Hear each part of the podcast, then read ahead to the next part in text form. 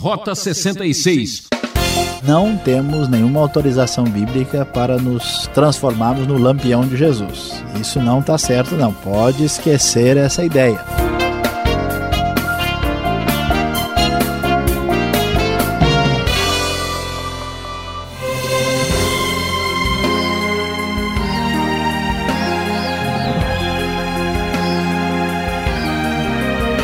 Querendo riqueza para sua pobre vida? É só estudando a Bíblia aqui no seu programa Rota 66. Eu sou Beltrão, convidando você a ficar com a gente por alguns minutos. Nossa primeira aventura está sendo no livro de Gênesis. Hoje, o professor Luiz Saião nos leva ao capítulo 34 para nos contar uma triste história. O tema de hoje é Ameaça de Morte. Às vezes andamos por lugares que nem imaginamos os perigos. Os desejos devem obedecer à razão.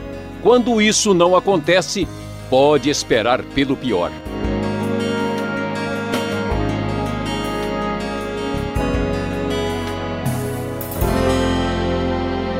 Depois de tudo o que aconteceu com Jacó, com seus conflitos com o tio Labão e com seu irmão Esaú, agora Jacó está regressando à terra de Canaã depois de tantos anos como imigrante na Mesopotâmia. Chegando na região de Canaã, Jacó vai com toda a sua família para a região de Siquém. E a Bíblia nos fala, lendo aqui o texto da nova versão internacional, que certa vez Diná, a filha que Lia dera a Jacó, saiu para conhecer as mulheres daquela terra. Siquém, filho de Amor, o Eveu, governador daquela região, viu-a, agarrou-a e a violentou. Mas o seu coração for, foi atraído por Diná, filha de Jacó, e ele amou a moça e falou-lhe com ternura. Por isso Siquém foi dizer a seu pai Amor: consiga-me aquela moça para que seja minha mulher. Parece que os problemas haviam terminado, haviam acabado, mas infelizmente não é verdade. Novos desafios agora cercam a vida de Jacó e de toda a sua família. Agora estabelecido em Siquém, um lugar cheio de cananeus, eles sofrem uma ameaça nova e diferente que vamos observar aqui no capítulo 34.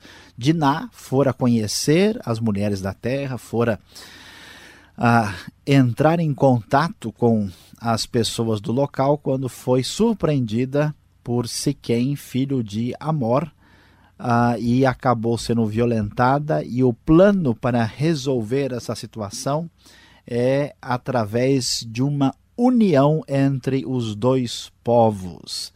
Vimos que Siquém pede a seu pai que consiga Diná para ser sua mulher de qualquer maneira, ele está perdidamente apaixonado. E assim, Amor vai falar ah, com Jacó e vai falar com a família para ver o que pode conseguir. A NVI nos diz no versículo 8: Mas Amor lhes disse: Meu filho Siquém apaixonou-se pela filha de vocês. Por favor, entreguem-na a ele para que seja sua mulher. Casem-se entre nós. Deem-nos suas filhas e tomem para si as nossas. Estabeleçam-se entre nós, a terra está aberta para vocês, habitem-na, façam comércio nela e adquiram propriedades a proposta foi apresentada e veio com a seguinte ideia: vamos resolver essa pequena dificuldade que foi o, a, a, o fato de, de nascer violentada com uma aliança entre nós. Vamos nos casar e seremos um só povo. Qual é o problema que está surgindo aqui? Lembre-se, Deus disse: vocês serão abençoados. Eu lhes darei uma descendência numerosa que vai abençoar toda a terra e vocês vão possuir, vão herdar a terra de Canaã. O desafio agora é que há uma ameaça pairando no ar. Será que toda geração da promessa e da aliança de Deus vai desaparecer por meio dessa aliança perigosa com os habitantes de Siquém, que são cananeus? Diante dessa proposta, de maneira falsa e enganosa, os filhos de Jacó, muito revoltados com o que havia acontecido, fizeram a proposta para a, os siquemitas, dizendo o seguinte: Nós não podemos fazer isso porque vocês não são circuncidados. Lembre-se, a circuncisão era o corte do prepúcio do homem para que ele estivesse na relação de aliança com Deus. E então disse: só depois que todos vocês passarem pelo ritual da circuncisão é que podemos fazer isso. Então a Bíblia diz que os siquemitas concordaram com isso. E o texto da nova versão internacional nos conta o que foi registrado. Versículo 24 em diante nos diz: Todos os que saíram para reunir-se à porta da cidade, concordaram com Amor e com seu filho Siquém, e todos os homens e meninos da cidade foram circuncidados. Três dias depois, quando ainda sofriam dores, dois filhos de Jacó, Simeão e Levi, irmãos de Diná, pegaram suas espadas e atacaram a cidade desprevenida, matando todos os homens. Mataram ao fio da espada Amor e seu filho Siquém, tiraram Diná da casa de Siquém e partiram. Vieram então os outros filhos de Jacó e, passando pelos corpos, saquearam a cidade onde, onde sua irmã tinha sido desonrada. Apoderaram-se das ovelhas, dos bois e dos jumentos e de tudo o que havia na cidade no campo. Levaram as mulheres e as crianças, saquearam todos os bens e tudo o que havia nas casas. Veja que a história é terrível é tremenda. Vamos observar como certos erros pequenos se tornam em problemas muito difíceis de serem resolvidos. Aqui está a família de Jacó habitando do lado dos cananeus. Surge uma situação inesperada, um estupro. A irmã de Ná é violentada. A proposta dos cananeus é desapareçam. Vocês, na verdade, vão ser um conosco. Na verdade, era uma ameaça de morte para a geração dos descendentes de Jacó. E para resolver o problema, os filhos de Jacó agem de maneira errada, agem de maneira perversa. Eles enganam os siquemitas e depois que eles concordam com a circuncisão, eles são mortos de maneira desprevenida. Todos ah, são a cidade todos os habitantes homens são destruídos e eles fazem um saque e vão embora. Jacó preocupado, entendendo a dimensão do que havia acontecido de maneira triste, nos diz no versículo 30, então Jacó disse a Simeão e a Levi: Vocês me puseram em grandes apuros, atraindo sobre mim o ódio dos cananeus e dos ferezeus, habitantes desta terra. Somos poucos, se eles juntarem suas forças e nos atacarem, eu e a minha família seremos destruídos. Mas eles responderam: Ele está certo? Está certo ele tratar nossa irmã como uma prostituta? A resposta deles mostra apenas uma atitude de resposta emocional e vingativa marcada por muita instabilidade. E Jacó, mais uma vez, mostra para nós o seu temor diante desse novo quadro de ameaça. O que, que está acontecendo? Deus está mostrando, através do livro de Gênesis, que as ameaças à promessa permanecem. A atitude irrefletida de compartilhar um pedaço de terra com um povo perigoso traz o resultado de um estupro e de uma situação muito difícil em seguida, um acordo perigoso que ameaça tudo é aceito. A vingança e o ódio se manifestam depois, ou seja, as ameaças externas e ameaças internas estão de novo sondando e rondando a promessa divina. Mas apesar do erro dos filhos de Jacó, apesar da ameaça dos cananeus, apesar vamos dizer, da instabilidade da família de Jacó. E apesar da ingenuidade de Diná, filha de Jacó, a promessa irá prosseguir. Deus não desistirá dos seus planos. A promessa de vida, bênção e salvação jamais poderá ser destruída pela ameaça de morte.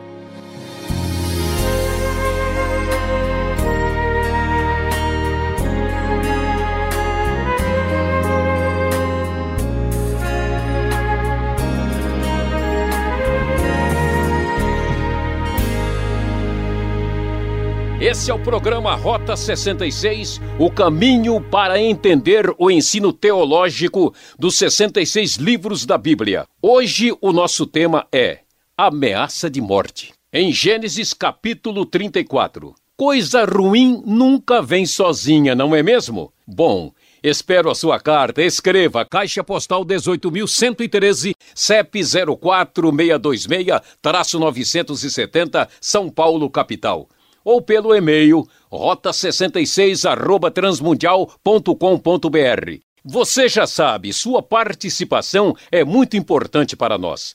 Rota 66 tem a produção e apresentação de Luiz Saião, redação de Alberto Veríssimo, na locução Beltrão.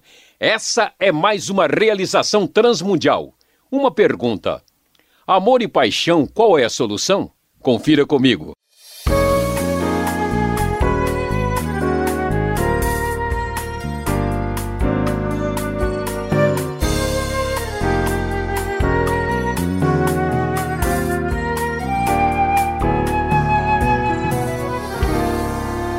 Muito bem, Saião, depois da sua exposição de Gênesis 34, elas vão para as manchetes dos tabloides, dos jornais de sensacionalismo. Que história tão violenta, né? Que, que situação tão próxima dos nossos dias, né?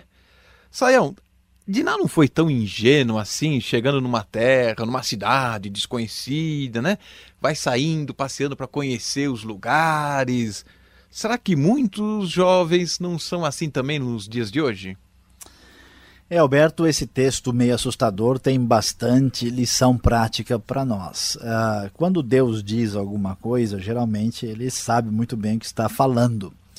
E a Bíblia está cheia de informações aqui no Antigo Testamento de que não poderia haver nenhuma aliança e proximidade real com os cananeus, que isso seria uma armadilha para, para o povo uh, da aliança. E de fato, Diná chega na terra, jovem, sem muita preocupação, e ela quer conhecer novas amigas. Ela vai procurar as moças, sai despreocupadamente. Essa atitude de ingenuidade ela, ela é criticada aqui no texto de maneira muito velada, mas bem objetiva. E, de certa maneira, a atitude de muitas pessoas e muitas vezes de muitos jovens é assim: né? existe um conceito, especialmente em Provérbios, de que nós precisamos procurar desesperadamente a sabedoria, a capacidade de tomar decisões acertadas na vida. Então, quando as pessoas têm, vamos dizer assim, a cabeça muito fresca, não se preocupe, não pensa em nada, vai fazendo, é, os resultados são perigosos. E aqui o que vemos é exatamente isso, né? Muita gente hoje, muitos talvez assim mais jovens, ah, não, eu vou lá na balada só para conhecer, não, né? eu vou só experimentar uma vez, eu quero só uh, saber. Eu conheço uma pessoa, mas ele é meio estranho, mas no fundo é uma pessoa legal, né? E aí, sem que a pessoa, uh, o, o jovem possa prever, né, muitos problemas decorrentes dali vão surgir. Então essa atitude de tomar cuidado, de prestar atenção, ela está por trás dessa história de nada, foi só dar um passeio. Né? Como diz o jovem, foi dar um rolê. É. Né? Se todo mundo vai, porque eu não posso ir? E o pai pensa, bom, é jovem, vai, deixa se divertir. Olha o que, que deu. Exatamente. Então ela faltou um pouquinho de bom senso e cuidado e os resultados foram muito negativos. Tá certo. Nesse texto a gente pode é, destacar aqui uh, o verso 3 e o verso 8, onde que diz que se quem se apaixonou pela moça, né? E temos aqui então o ingrediente de amor e paixão. Se quem é um maníaco do parque, apaixonado. Olha, leva jeito, viu? A atitude dele é, é meio esquisita, né? E aqui eh, nós entramos uh, numa questão que uh, entra em conflito com algumas ideias enganosas né, e falsas que existem hoje em dia também. Uh, o padrão bíblico é que o amor está relacionado com uma atitude altruísta, uma atitude em favor da outra pessoa. Geralmente, uma pessoa desesperadamente apaixonada não ama de verdade. Tanto é que a própria lei né, dizia que se alguém fizesse isso com uma moça, ele seria obrigado a casar com ela e não poderia deixá-la nunca, já sugerindo que o sujeito poderia, depois de um tempo, né, querer se livrar da moça. Então a paixão desenfreada, ela é tudo menos amor. E é por isso que nós vemos uh, isso acontecer na história uh, de Siquém. Né? Ele violenta, ele vai impulsivamente. Quem faz isso está interessado única e exclusivamente em atender os seus uh, apetites puramente carnais, né? e depois está desesperadamente apaixonado e não pode uh, esquecer-se dela. Então, é, para a galera nova que está chegando aí, né? para o pessoal que está pensando na vida, olha, toda paixão acentuada é perigosa e toda pessoa ah, desequilibrada, inclusive na questão ligada à sexualidade, geralmente é um, um, apaixonado que não responde pelos próprios atos. Então, amor é amor. Paixão, especialmente do tipo do Siquem, é melhor né? Principalmente o jovem que acompanha cinema, filmes, aí recebe aquela influência né, de Hollywood e fala, ah, amor à primeira vista, né? Aí é. faz qualquer loucura, né? Exatamente, aquele amor irresponsável e refletido que não mede nenhuma consequência que faz com que a pessoa perca o, o, bom senso. Por isso que é bom ouvir os pais em casa, né? Sem dúvida. E os irmãos também. Pois é. Saião, como avaliar então agora a atitude de Siquém? Naquela região, naquele, uh, naquela terra, parece que isso era assim normal, compreensivo, né? Ninguém dava assim aquilo como um grande problema. Nossa, estão fazendo uma tempestade num copo d'água, né? Como é que podemos avaliar o comportamento desse? A sociedade antiga, ela tinha muita injustiça e a sociedade contemporânea também não sei se melhorou muito, mas assim as mulheres tinham uma posição de muita desvantagem no mundo onde a força bruta acabava prevalecendo. Então, de modo geral, uma mulher que fosse violentada num contexto pagão, ela não tinha assim tantos direitos, né? Ah, e o texto começa a mostrar para nós aqui, eh, veladamente, o seguinte: ó, não há como juntar o povo de Deus, o povo da aliança, com o povo cananeu, o povo pagão. Os parâmetros são totalmente outros. Não dá para fazer essa mistura heterogênea que não se encaixa. Então, por trás está a crítica. Olha só como são os cananeus. Né? As gerações antigas que leram o texto falaram: olha, realmente não tinha como unir duas coisas tão distintas.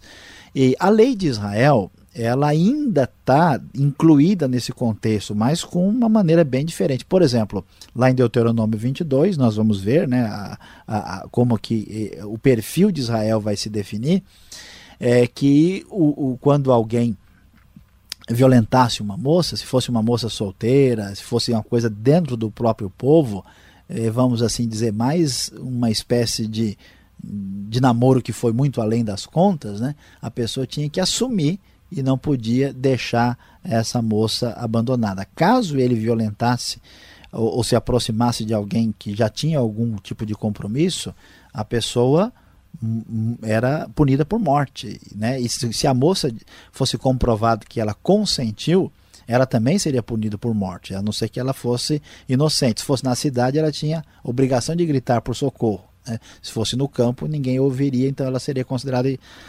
inocente. Então, os critérios são muito distintos. Né? O texto bíblico, aqui na NVI, nós lemos que o que eles fizeram foi um ato vergonhoso. Né? Outras traduções cometeram uma loucura em, em Israel. E como eles reagem, é normal. Olha, meu filho fez isso, agora vamos fazer os dois casar aí, tudo bem, né? Então, há um contexto em que essas coisas acontecem e tem, ah, vamos dizer, um, uma espécie de de relativa aceitação, mas fica claro que a atitude deles é bem diferente do povo de Israel. Falando da atitude de Siquém, agora vamos falar um pouco da atitude dos filhos de Jacó, né? Se alguém então mexer com a minha irmã, eu eu liberado, eu posso passar faca, um risca-faca entra na história aí. É, é uma é, é uma situação para ser copiada? Olha, a pergunta é séria, né? E realmente preste atenção: não temos nenhuma autorização bíblica para nos transformarmos no lampião de Jesus. Isso não está certo, não. Pode esquecer essa ideia. Por quê?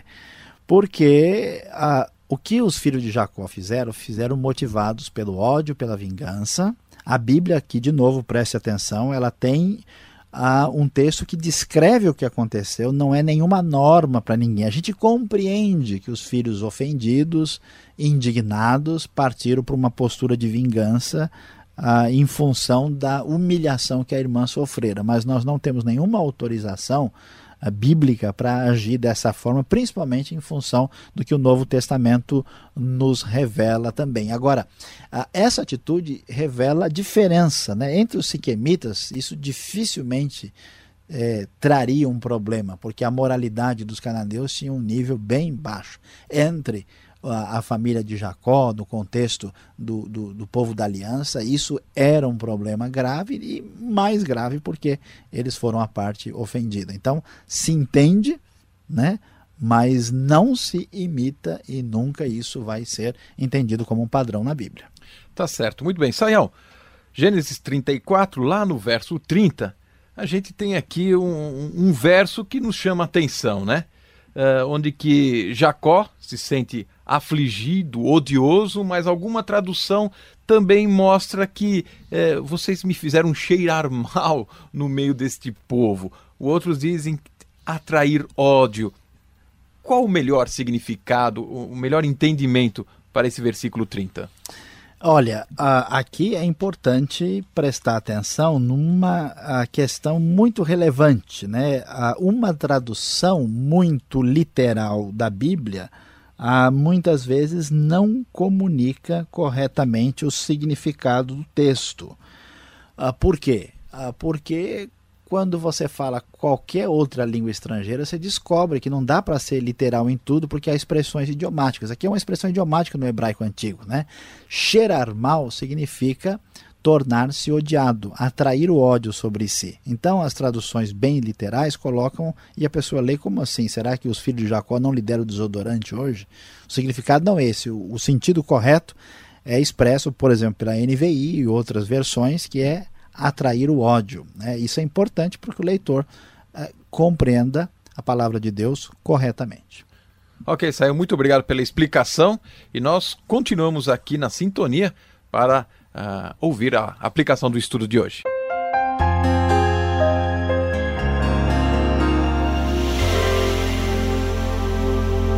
Hoje, no capítulo 34 de Gênesis, nós falamos sobre ameaça de morte aqui no Rota 66. E que grande lição vamos aprender com toda confusão que aconteceu com a família de Jacó ali entre o povo de Siquém. A grande verdade é que Deus mantém a rota, apesar das loucuras humanas. Muitas vezes nós vemos as notícias do dia a dia, sab ficamos sabendo de tragédias que acontecem no mundo e a impressão de muita gente, olha, é, parece que Deus foi embora, ou Deus não está no controle das coisas. Como é que eu posso assistir o jornal da televisão à noite e acreditar que Deus sabe de tudo e está controlando tudo? A Bíblia nos mostra claramente que apesar do que aconteceu em Siquém, apesar do estupro, apesar da vingança, apesar dos crimes, Deus, na verdade, estava no controle de tudo, permitiu que essas coisas acontecessem, a rota, acontecessem e a rota que Deus definiu para que a aliança e a promessa se concretizassem não seria desviada apesar das loucuras humanas. Por maior que seja o caos, por maior que seja a confusão, Deus ainda sabe de tudo e mantém o seu controle e o seu poder em ação. Programa Rota 66 de hoje fica por aqui, que pena. Espero por você nesta mesma emissora e horário. Visite o nosso site www.transmundial.com.br e saiba mais sobre nós. Até lá!